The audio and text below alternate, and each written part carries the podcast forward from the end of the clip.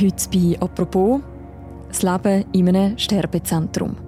Ich habe nicht so viel Zeit. Ich bin äh, so schlecht. Also man, man sieht mir nicht viel an, aber verglichen mit dem früheren Leben bin ich so schlecht weg, dass ich einfach der Tag für mich reduziert ist auf nicht so wahnsinnig viele Stunden. Oder? Also ich muss sehr viel schlafen, sonst meine Energie ist so eine Zeit lang so und dann geht es gerade ab und dann kann ich nicht mehr. Wie, wie viel schlafen Sie pro Tag? Ja, so zwölf Stunden. Ja. Im Lighthouse in Zürich werden todkranke Menschen auf ihrem letzten Weg begleitet. Bevor sie sterben, verbringen sie ihre Zeit im Sterbehospiz, teilweise ein paar Tage, ein paar Wochen, aber auch schon mehrere Jahre. Ihren Weg so zu gehen, wie sie eben möchten und nicht, wie ich das Gefühl habe, das wäre jetzt auch noch gut für sie. Mhm. Und vielmal denke ich mir, ja, und wie wäre ich in dieser Situation? Einfach auch diesen Leuten auch die Freiheit zu geben. Ja, ihr könnt so entscheiden. Ja, es steht euch zu gut, auch wenn ich es nicht verstehe, auch wenn ich es vielleicht manchmal finde, du, also hallo. Sondern ja, aus welchem Grund auch immer. Seit 35 Jahren gibt es das palliative Zentrum. Neu ist es im Zürcher Kreis 4, mitten in der Stadt, im ehemaligen Rotlichtviertel. Wie funktioniert der Alltag in so einem Sterbezentrum? Wie macht man das Sterben für die, die dort wohnen, angenehmer? Und was nehmen die, die dort arbeiten, von dem Ort mit? Also von einem Ort, wo das Leben zu Ende geht. Über das reden wir heute bei «Apropos» im täglichen Podcast vom Tagesanzeiger und der Redaktion Tamedia. Mein Name ist Mirja Gabatuller und bei mir im Studio ist Sascha Britzko. Sie ist Redaktorin im Zürich-Ressort und hat eine Reportage aus dem Lighthouse gemacht. Hallo Sascha. Hallo Mirja.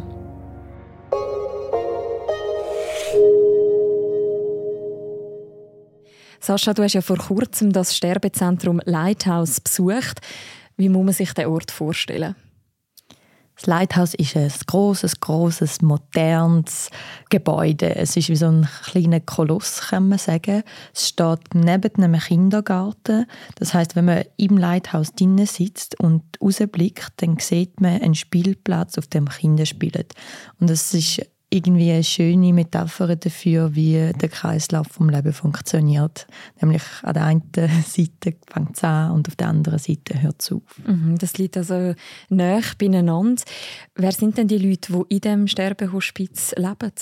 Also das Sterbehospiz kann 28 Menschen beherbergen. Es ist jetzt noch nicht ganz voll, weil sie noch nicht genug Leute haben, die dort äh, können arbeiten können, beziehungsweise können dann die ähm, Art von Qualität garantieren, wo in so einem Hospiz erwartet wird. Aber sie bauen immer wieder aus und am Schluss werden es 28 Leute sein, wo größtenteils ältere Menschen sind, also sie sind zwischen 50 und 70.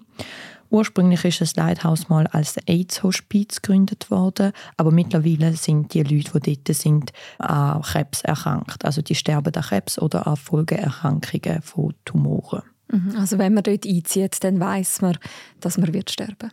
Ja, dann geht es ganz sicher zu Ende. Und zwar relativ bald, würde ich sagen. Es sind also Leute dort, die ihren letzten Lebensabschnitt im Sterbehospiz verbringen. Aber dann sind ja auch noch die Leute dort, und auch die hast du für deine Reportage treffen die dort arbeiten. Unter anderem Doris Pfister. Also da wird es eigentlich nicht langweilig. Also, mhm. genau. Und, und die Sache ist halt einfach da, es ist eine Palliativabteilung und es ist halt einfach eine ganzheitliche.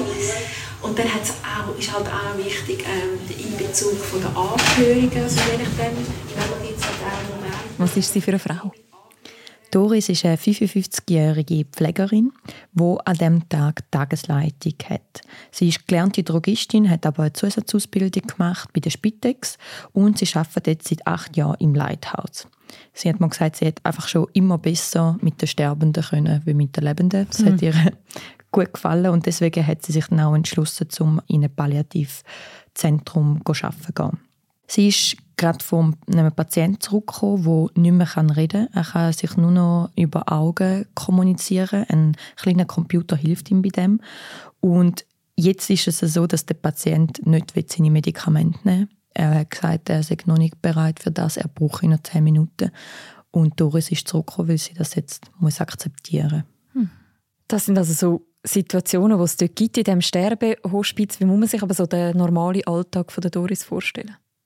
Es ist relativ stressig. Also sie haben verschiedene Schichten natürlich und wenn sie als Tagesleiterin anfängt, sagt sie immer, sie muss sehr flexibel sein. Also genau solche Beispiele wie wenn jemand mal etwas nicht machen will, auf das muss sie eingehen. Sie darf dann nicht sagen, nein, das nehmen Sie jetzt, weil ich habe noch irgendwie fünf andere Patienten, sondern sie muss das akzeptieren und sie muss genug Feingefühl zeigen, dass der Patient sich irgendwie auch nicht überrumpelt fühlt. Und ich glaube, diese Gratwanderung zu machen, ist fast das Schwerste an der Arbeit, wenn man in so einem Hospiz eben angestellt ist. Mhm. Ist sie dann auch dabei, wenn die Menschen schlussendlich sterben? Ja, immer wieder, weil das eben ein Ort ist, wo die Menschen sterben. Und sie hat mir im Gespräch gesagt, dass das für sie das größte Privileg ist. Oft merkt man schon im Vorfeld, wenn es zu Ende geht. Es gibt gewisse Anzeichen. Es ist kalt, schweissig, dann schaust du einfach, dass er keine Schmerzen hat, dass er nicht irgendwie unruhig ist, dass er in der Ruhe sein kann, dass er vielleicht auch gut bequem liegt, positioniert, Mund, Lippen pflegt, dass er kein Durstgefühl hat. Ähm, und dann auch präsent sein. Das ist einfach so ein das, was da wichtig auch ist, präsent sein, da, ja. Und wenn es dann so weit ist und sie darf dabei sein, wenn der letzte Atemzug quasi aus dem Mensch entweicht und sie dann zurückbleibt in dieser Welt und die Person geht in die andere Welt, dann sieht das für sie immer ein besonderer Moment, auch nach acht Jahren noch. Hm. Ich kann mir aber auch vorstellen, dass der Job, den sie macht, dass der auch schwierige Momente hat. Hat sie dir auch von dem erzählt? Ja, es hat sehr viele schwierige Momente und die schwierigen Momente sind vor allem das Aushalten. Das Aushalten, dass man weiß, was besser für die Leute wäre, aber es nicht kann machen, weil die Leute das nicht möchten. Zum Beispiel, wenn jemand am Sterben ist und nicht seine Angehörigen darüber informieren will, weil er oder sie die Angehörigen nicht sehen will. Vielleicht unverständlich für Doris und gleich muss sie das akzeptieren sie fragt sich dann halt selber, wie wäre ich in so einer Situation? Einfach auch diesen Leuten auch die Freiheit zu geben. Ja, ihr könnt so entscheiden. Ja, es steht euch zu gut, auch wenn ich es nicht verstehe, auch wenn ich es vielleicht manchmal finde, du, also hallo. Sondern ja, aus welchem Grund auch immer so das. Und, und einfach auch noch herauszufinden, wo kann ich unterstützen und wo ist halt einfach auch die Autonomie und was ist denn wirklich auch für die Menschen Lebensqualität und wenn muss ich intervenieren. Also zum Beispiel jetzt Wie geht Doris denn ihre Arbeit mit dem um, dass sie ständig mit dem Tod konfrontiert ist, ständig damit konfrontiert ist, dass jetzt vielleicht auch der letzte Tag mit einer Patientin oder einem Patient könnte sein? Doris baut immer wieder enge Beziehungen auf zu den Leuten, die dort sind, weil sie auch mehrere Wochen, zum Teil Jahre dort sind. Und sie sagt, an Menge kommst du näher an, an Menge nicht. Und natürlich trifft es sie auch, wenn die Leute gehen müssen, weil sie auch Beziehungen hat zu denen. Und um das zu verarbeiten, hat sie angefangen, selber Ritual für sich herausfinden und abschliessen dann finde ich es auch noch ähm, schön, wenn man diese Person kann einkleiden kann. Schön ähm, vielleicht noch rasieren oder was weiß ich, was jetzt so schön anlegen. Und dann denke ich mir immer, das ist noch das, was ich als letztes mache. Und das haben dann die Angehörigen so quasi das letzte ähm, Bild, das ihnen bleibt, aber einfach auch für mich so ein bisschen als Abschluss, das, ja, das Abschließen und dann ja, noch so ein Herz so ein bisschen reingeben. Ja. ja. Einerseits ist das dann so, wie sie sie sehen, die Person. Andererseits kann sie dann auch quasi dann gehen.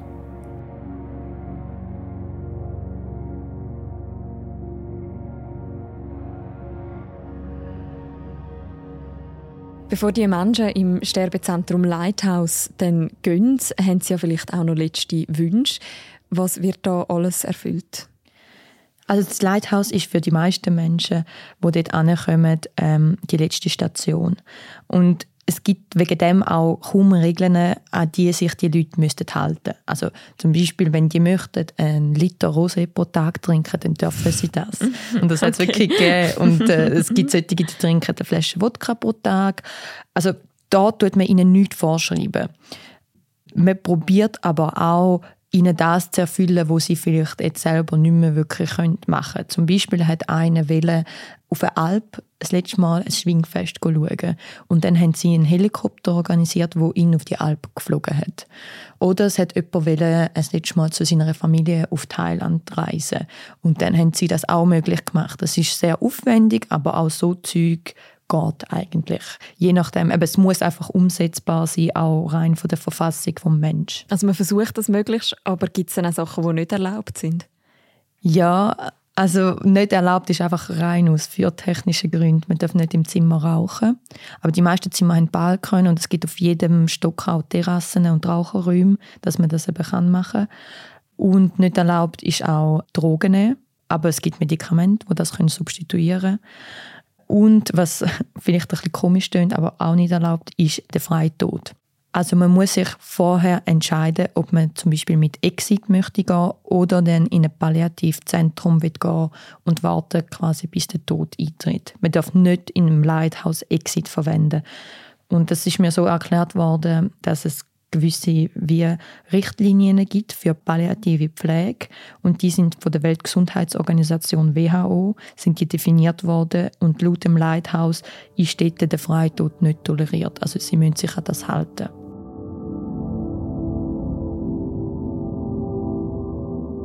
Sascha, du hast ja neben der Doris, die in der Pflegeabteilung von dem Sterbezentrum schafft, auch mit verschiedenen BewohnerInnen können reden. Einer von diesen Bewohnern ist der Frank. Es wird einem alles genommen werden. Sie gehen alles weg, wenn sie gehen. Alles Materielle gehen sie weg.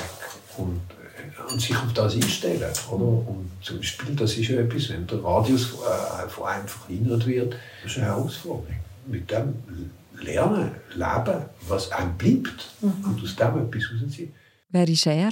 Der Frank ist ein 74-jähriger Mann, der sein Leben lang als Psychologe geschafft hat. Er ist ein sehr passionierter Wanderer, ist noch mit über 70 20 Kilometer lange Wanderungen mit tausenden Höhenmeter gelaufen und hat es immer geliebt, zum Gedicht zu schreiben und malen. Und einmal pro Jahr ist er ähm, auf Sestri Levante in Italien gefahren, zum Berg Punta Namara und ist der entweder aufgelaufen oder hat sich einfach dort angesetzt und den gemalt. Mhm. Du hast den Frank jetzt in dem Sterbehospiz getroffen. In welchem Zustand bist du ihm jetzt begegnet? Es ist interessant, der Frank sieht nicht krank aus. Er sieht eher aus, als wäre er gerade aus der Ferien heimgekommen. Mhm. Er hat so ein Hawaii-Hemd an und er redet flüssig und ist eigentlich recht ein aufgestellter Mann. Aber was man ihm nicht ansieht, ist der Tumor in seiner Lunge, der ihm zu arbeiten macht. Er hat wegen dem kaum Energie. Er muss zwölf Stunden am Tag schlafen, um einfach ein paar Stunden rauszugehen. Und er hat heftige, heftige Schmerzschübe. Mhm. Warum hat sich der Frank dazu entschlossen, seine übrige Zeit, die er noch hat, in dem Sterbehospiz zu verbringen? Seine Schmerzschübe sind so stark geworden, dass er das Leben allein nicht mehr bewältigen konnte. Er wohnt eigentlich nicht weit entfernt vom Lighthouse. Er hat noch eine Wohnung, wo er ab und zu vorbeigeht aber er ist ins Leithaus gezogen, weil dort 24 Stunden Betreuung um ist und wenn er in der Nacht zum Beispiel Schmerzen hat, kann er die rufen und die können ihm wirklich helfen, das in den Griff zu bekommen. Wenn wir sterben, es ist eine außerordentliche Zeit und ich möchte in Würde die Zeit können beenden. Wirklich in Würde. Das ist meine Hauptaussage alles. Da bin ich da. Und die Mitarbeiter, die das verstehen, das sind die guten Mitarbeiter. Der Frank hat beschlossen, ins Sterbehospiz zu ziehen, um auch betreut zu werden. Wie typisch ist das? Oder aus welchen Gründen ziehen Menschen am Lebensende in ein Sterbehospiz? Bei Menschen, die der Tod bevorsteht, ist das Einzige, was man noch machen kann, die Lebensqualität erhalten. Und das ist auch die Aufgabe vom Lighthouse. Also sie möchten, dass die Leute noch ein möglichst würdiges und autonomes Leben können führen solange es halt noch geht. Und das ist genau das, wieso Menschen wie der Frank dort anziehen. Sie haben die Lebensqualität allein nicht mehr können aufrechterhalten und dort wird ihnen das noch geben. Mhm. Wie verbringt er denn dort äh, seine Tage? Du hast vorhin gesagt, er malt gern. Was macht er von dem noch jetzt im Sterbehospiz? Er kann nicht mehr so viel machen wie früher. Aufstehen, Morgenessen, äh, nichts wegmachen und äh, dann gehe ich aus dem Haus raus, meistens so die 10 Minuten, und gehe laufen. So, so Am liebsten geht er dann 750 Meter entfernt zum Bullingerplatz, dort, dort vielleicht eine Viertelstunde auf dem Gras barfuß laufen und setzt sich dann an und zeichnet einfach die Menschen um sich. Freitag und ich gehe ich vermehrt auf den Helvetiaplatz und kann zeichnen. Also ich zeichne immer, ich schaffe das noch stehen, im März zu zeichnen. Mhm. Das ist so das, was ihm noch Halt gibt in dem Leben. Mhm. Bist du auch gezeichnet worden, als du ihn getroffen hast? Nein, Nein ich musste ein Interview führen. Der Frank ist ja in diesem Zentrum mit dem Wissen, dass es sein letzter Lebensabschnitt sein wird. Was beschäftigt ihn am meisten, wenn er an den Tod denkt? Er hat keine Angst vor dem Tod, aber er hat Angst davor, dass ihm immer mehr genommen wird. Und zwar immer mehr wie das, wo ihm schon genommen worden ist. Zum Beispiel eben das Wandern, das er so gern gemacht hat. Jetzt hat er noch das Zeichnen und das Schreiben. Aber wenn er das dann nicht mehr machen kann, ich glaube, das macht ihm richtig Angst. Mhm. Wie geht er mit dem um, dass ihm eben das Sterben bevorsteht? Er hat gesagt, er kann nicht mit Leuten darüber reden, weil die Leute reden einfach nicht so gerne über den Tod. Also hat er angefangen zu schreiben, Gedichte zu schreiben, und die auch einzusprechen. Also ich habe sie auch äh, vermehrt in die Richtung gemacht, weil ich ja keinen Gesprächspartner hatte. Also wenn, wenn Sie fragen, wie, wie, ich das mache, also gut, ich rede immer mit mir selber. Ich bin mir noch nie untreu gewesen, Sachen Gesprächspartner. also ich meine, ich bin nicht unintelligent. Mhm. und ich, ich verfüge äh, ein bisschen über Lebenserfahrung. Er hat so einen Blog gemacht, also der hat er schon lange, aber er hat angefangen auf dem Blog quasi seine Gedichte zu publizieren und einmal pro Woche kommt eine Musiktherapeutin vorbei, wo quasi noch Harfe dazu spielt und sie das dann aufnehmen und einsprechen. Also ich habe schon vorher mich mit dem Tod beschäftigt. Das ist nicht eigentlich etwas Neues, aber es hat sich dann sehr intensiviert und ich habe auch viel äh, Gedicht geschrieben darüber. Und wenn ich wieder eins finde. Eins, das Ihnen besonders gefällt? Ja, ja. Also ein kurzes. Wenn ich der einst nicht mehr bin, dann sucht mich nicht auf einem Friedhof, dort werde ich nicht sein, sondern steigt hoch zur Punta Manara. Setzt euch auf den äußersten Fels für eine oder zwei Stunden. Da bin ich und war da schon immer.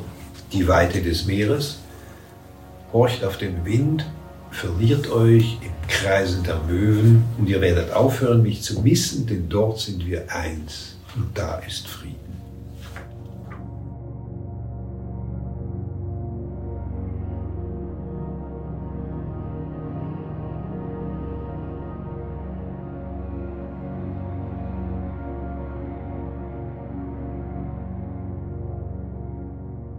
Sascha, hat der Besuch im Sterbehospiz etwas mit dir gemacht? Deine eigene Perspektive auf den Tod vielleicht verändert?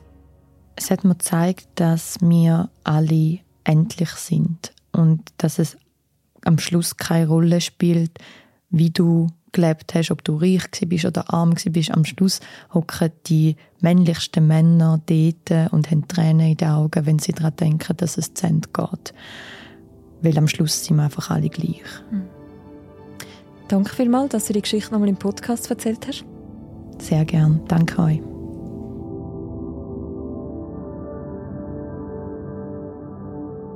Wer noch die Reportage aus dem Lighthouse möchte nachlesen, wir verlinken die auch noch im Beschreib zu deren Episode. Und das ist die heutige Folge von unserem Podcast «Apropos». Produziert wurde ist sie von Sarah Spreiter. «Apropos» wird moderiert von Philipp Loser im Wechsel mit mir, der Mirja Gabatuller. Und unsere weiteren Produzentinnen sind Laura Bachmann, der Noah Fendt und der Tobias Holzer. Und die nächste Folge von uns, die hören ihr morgen wieder. Bis dann, macht's gut. Ciao miteinander.